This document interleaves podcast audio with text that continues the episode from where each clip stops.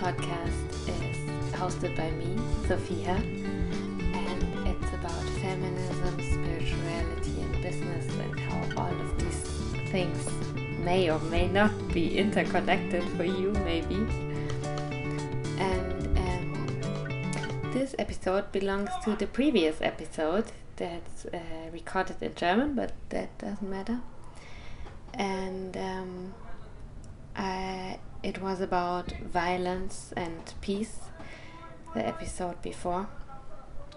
And now I have a guest on the show, an expert in the field of nonviolent communication, someone who is practicing nonviolent communication since many, many years. And um, welcome, Manteca. Thank you. Thank you very much. Thanks for calling me an expert. That was really nice and unexpected. so, what is nonviolent communication? Yeah, good question. I guess for me, nonviolence communication is when you communicate how you're feeling more than what you're thinking to the other person so the other person can understand your feeling Mm. and if the other person cares about you and how you feel then you guys can find a common ground to solve a conflict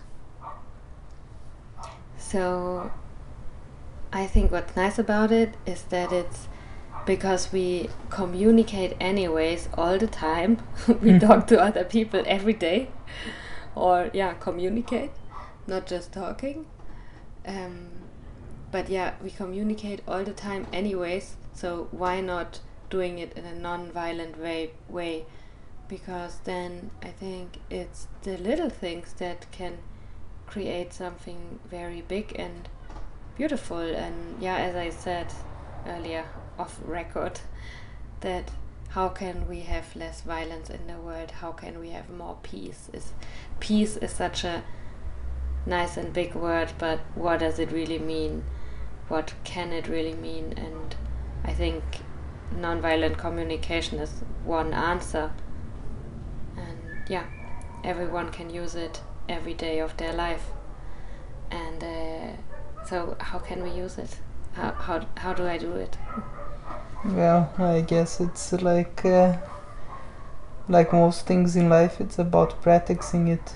It's about you know there are there are some formulas that you can use to communicate in a non-violent way, and of course to be able to actually put in practice, you have to to be aware. So I think the first step always is to be aware to think about how you communicate with the people you you met through the day and see where where you could have done something better let's say or where you could have communicated in a way that actually express more about how you're feeling or what is your position and less about judging the other person or even judging yourself so yeah and yeah So it's about practice. Uh-huh. So the first step is no in general it's about practice and the first step is be awareness. Yeah awareness. And you would suggest that if someone listens now and would like to start is that maybe sit down and take five or ten minutes time or just make the intention and some time and space to think about how you talked how you communicated to other people today yeah and maybe learn some formulas probably there's a lot of things online because I, that's yeah Mhm. that's what i saw when i googled it or honestly until now i thought that's what nonviolent communication is just applying this one formula Mhm. this one Mm. i i which one you know um it's you describe the situation mm-hmm.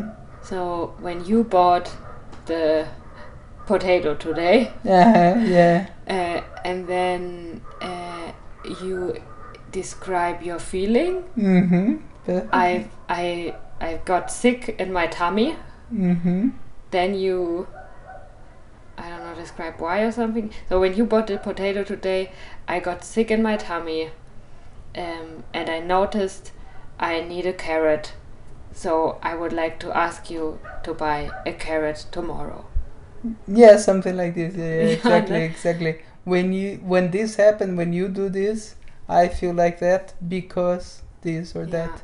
And, then And- communicating what you need, Mhm. asking for what you need rather than what you don't need. Because what happened was what you don't need, kind of, but you should not me, me, me on this for so long, but rather focus on what is it that you can ask for? What is it that can make you feel better? What is it that you need? Yeah. Really right. Yeah, it's about you know even using this formula it takes practice until you understand because you can always say when you bought this potato I felt horrible because you shouldn't have done this blah blah. So it's it takes practice. That's the thing like uh, to take out the judgment to take out the useless information let's say or to be too much in the past or to try to be a victim or try to blame the other person or all of this. Yeah it takes practice and uh, but it's important to yeah the first step is to be aware and then also try to use this formula. I think the first time you use it is really magical because it's like oh my god i, I got something that uh, i can use can really help me in a daily basis you know because yeah as you were saying about peace is about being in peace with the people we interact every day in a daily basis. That's what is peace.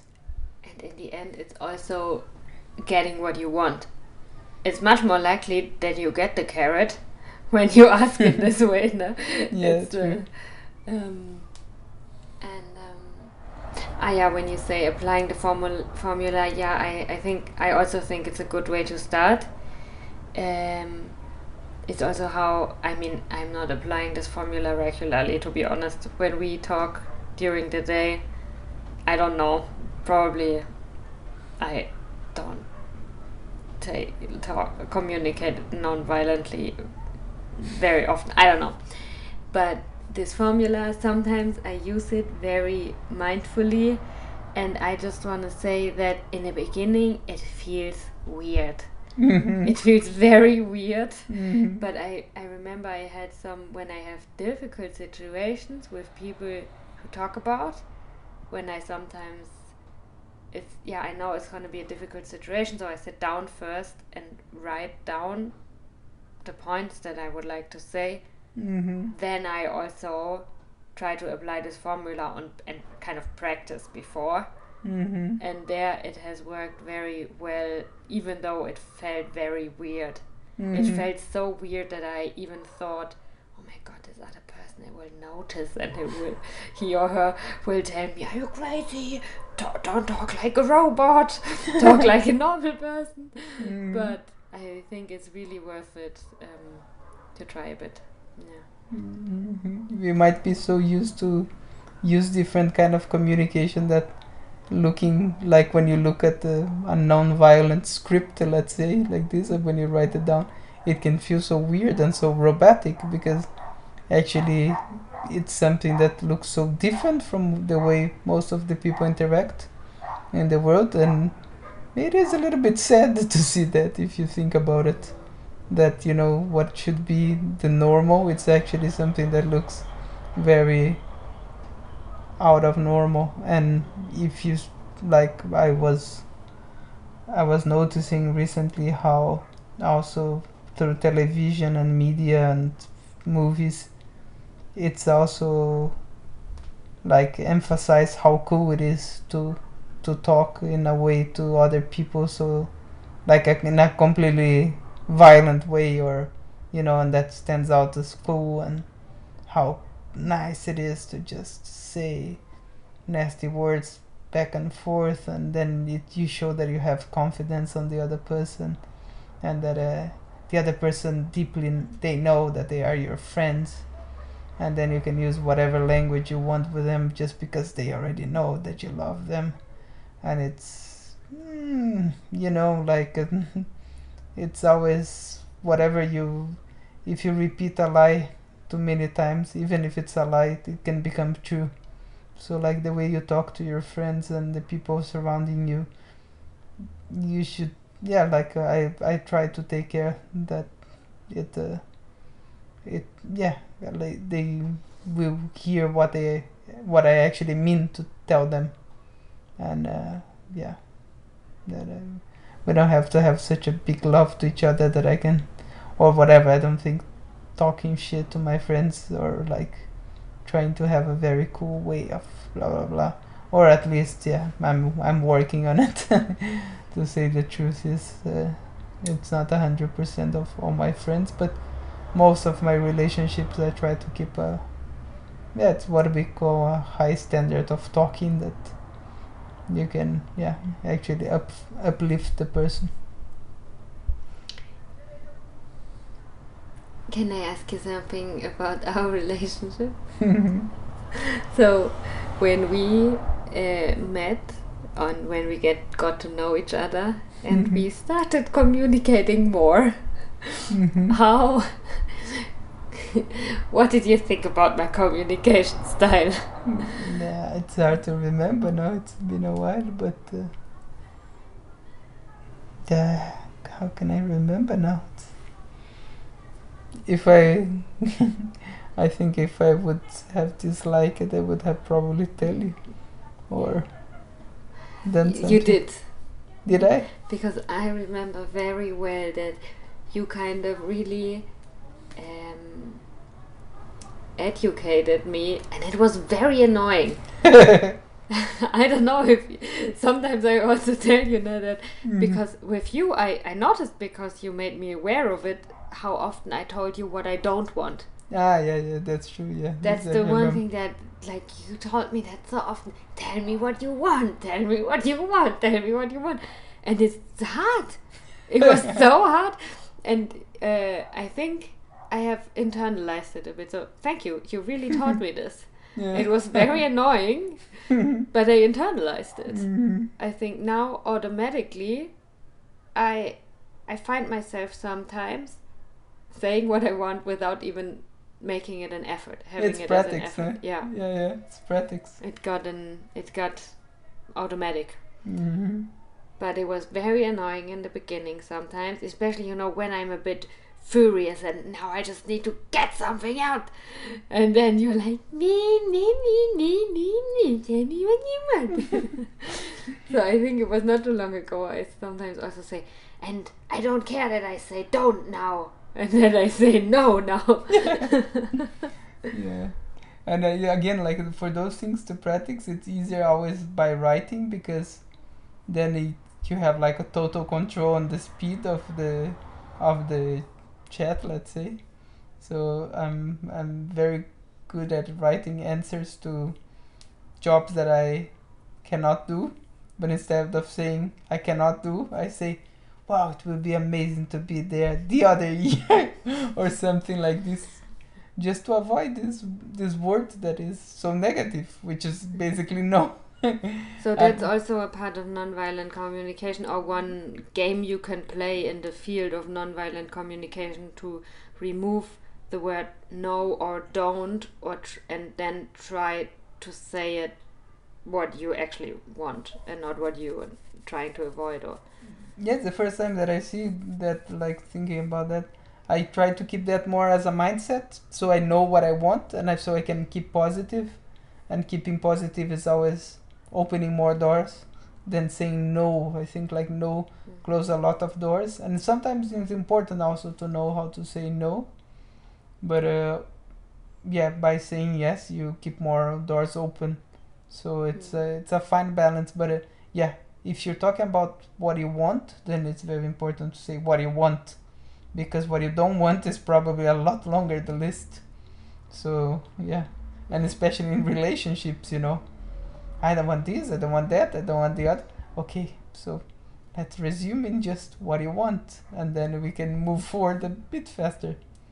But yeah, it's uh, it's slowly.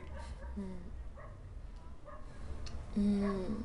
Would you like to share a bit how you started with the nonviolent communication? Yeah, it was back in Brazil.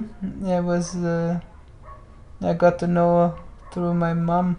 She was a she was working as a translator for a non-violence group, and uh, there was this uh, method that they developed in the prison system in the U.S.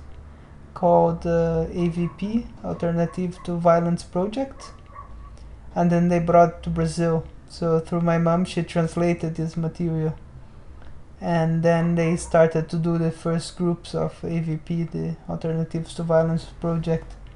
And then I was really young. I was, I think, maybe 13, maybe 14 when I joined, and it it was really intense. Like it's uh, kind of a weekend where you go on a weekend out and you stay like in how you call retreat. Yeah, you're like in a retreat and then you meet with uh, this bunch of people that most of them you don't know.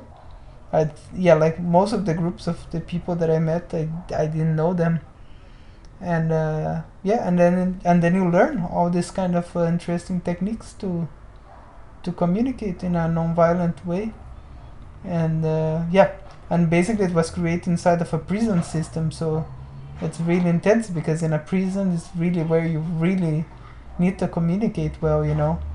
And it, it was really magical to to take part on those events you know all the feelings that come out and to be able to share all the personal histories and uh, then there were i think three i don't remember how how was the level thing you know but i yeah because like first you join the first then you do the second you can do as many times as you want né? but i managed to to study enough to become a facilitator for it. So I was uh, yeah I was facilitating these workshops in in Brazil, and uh, yeah it was quite nice experience. It was I really like doing it. Yeah, it was like many people you hear many times that was the best weekend of their lives. So it's uh, it's really it's really nice to hear that and to know you you were part of that. So it was really and sometimes was also hard to job you know when you're on the other side it's, it's so nice to take and like to be part of the group but then when you're doing actually sometimes it was so amazing because you would yeah you would hear this from people that you wouldn't expect that they had such a good time and uh, and yeah and actually it was really really really good time like uh, most of the times could be hard could be easier but uh, it was always uh, transforming. It was really, really fun to do it. Nice. So let's see if maybe in the future you will facilitate something. mm-hmm. we can let everybody know when it's time. Yeah, that would be fun for sure. We need uh, more. You you need I think to be at least three people to do this mm. because it's really intense. So you, you need to be at, at least three, I guess. And I'm really rusty. I think it's more than 10 years since I did that. So, yeah, I would need uh, people with uh, that are a little bit more experienced on the field and probably read a little bit more again. so you think we mentioned the most important things, or is there something else that's very important for you to say that we didn't say yet? Mm-hmm yeah, I think we covered the, the, the basics. Like as I said, I I yeah I would probably need to research a little bit more to get back on the theories and the more like on the like sometimes yeah probably there's a thousand more things we can talk about it but I think we we touched uh, some nice uh, some nice parts of it. All right. So thank you for bringing peace to my podcast. a pleasure.